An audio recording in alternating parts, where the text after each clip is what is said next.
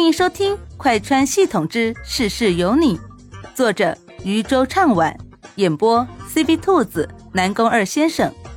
记得订阅哦。第一集：二十一世纪的毒瘤。莫西西紧紧地扒拉着墙上那块凸出来的砖头。偷偷摸摸的探着头看着小巷尽头的那群凶神恶煞的人，小九催促道：“上啊，在这里傻站着，任务就圆满了。”我不敢去，他手里拿着棍子呢。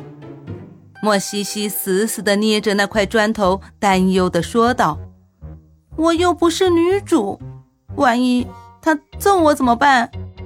要不是看见所谓的棍子是根细细的长纸条，我差点就要信了。小九苦口婆心的劝道：“没事，南三是一个不打女人的小混混，怎么说也是一个重要的男配。”哼，你可拉倒吧！你一开始骗我的时候也是这种语气。莫西西死死的贴在墙上，整个人都像要嵌进去似的。小九头疼，你别扒拉墙了，赶紧去混个人熟。我知道一家橙子味蛋糕做的很好的店，我指路。我一个正经的系统，上知天文下知地理，居然沦落到了指路的地步，是人性的丧失还是社会的腐败？但是有什么办法呢？谁知道当初选人的时候会混进去这么一个玩意儿？贪吃、佛系、胆小、怕疼、懒散，简直就是二十一世纪的毒瘤蛀虫，吃啥啥不剩，干啥啥不行。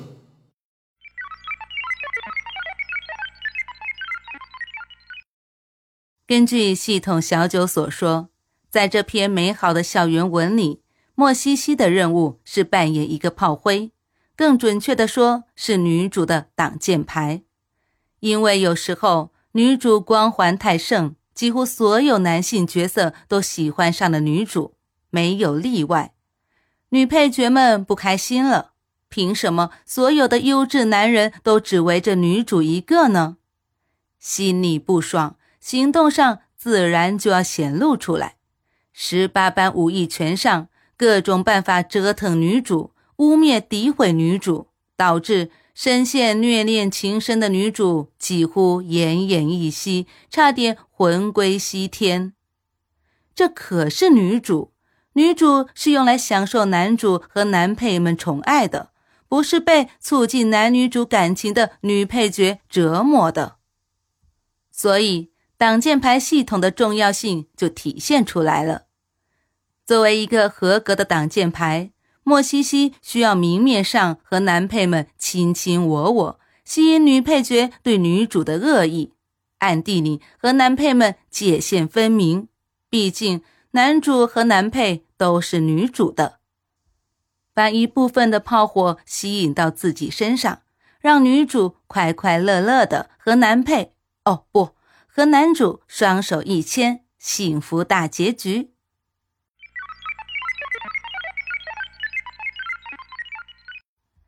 在小巷子里最显眼的人是江慕天，男三，第一个出现的男配角，也是莫西西需要与之接触并明面上谈恋爱的第一个男性角色。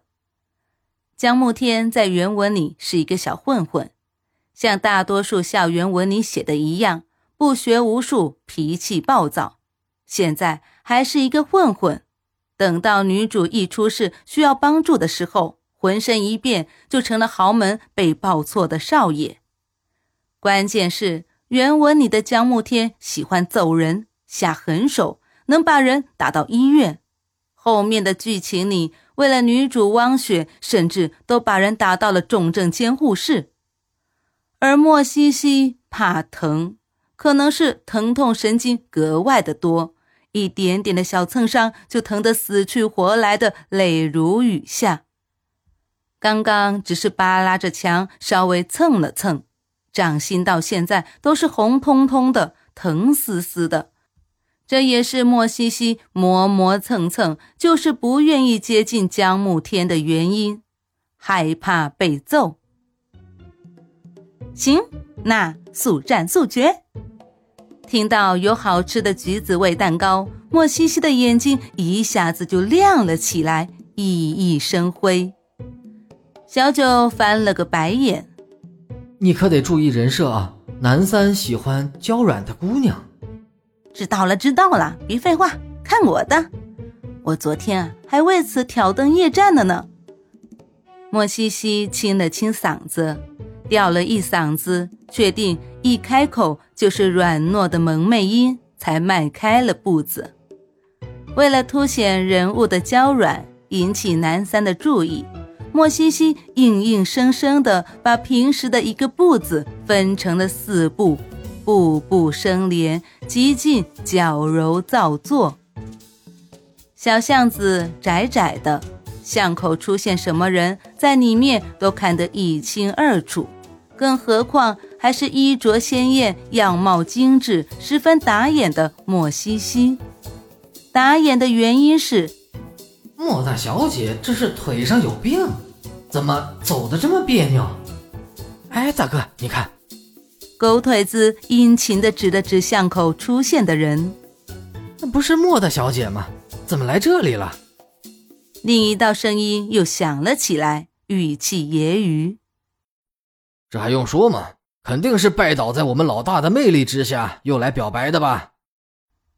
众人像是习惯了这样的场面，虽然觉得稀奇，但稀奇的也只是来人居然是骄纵有名的莫西西，但是也忍不住打量了一下，不得不说。莫西西的样貌的确没得挑，担得起三大校花之一的称号。皮肤白皙嫩如玉，在稀碎阳光的照射下，散发着点点莹莹的光，软软糯糯的。五官精致小巧，和柜台里贩卖的洋娃娃没什么区别。黑长直的头发柔顺地散在肩头。显得乖巧的鹅蛋脸又精致的几分，尤其是卷翘睫毛下眼底的点点波光，清澈见底，倒像是个漩涡，看一眼就要把人吸进去，勾人心魄。唯一的缺点就是腿有点问题，是个缺陷，但是应该能治，小问题。傍晚，凉爽的风刮了许久，小弟手上的烟都要换第二根了。莫西西终于站到了江慕天的眼皮子底下，特意低着头，露出一片白皙透亮的肌肤。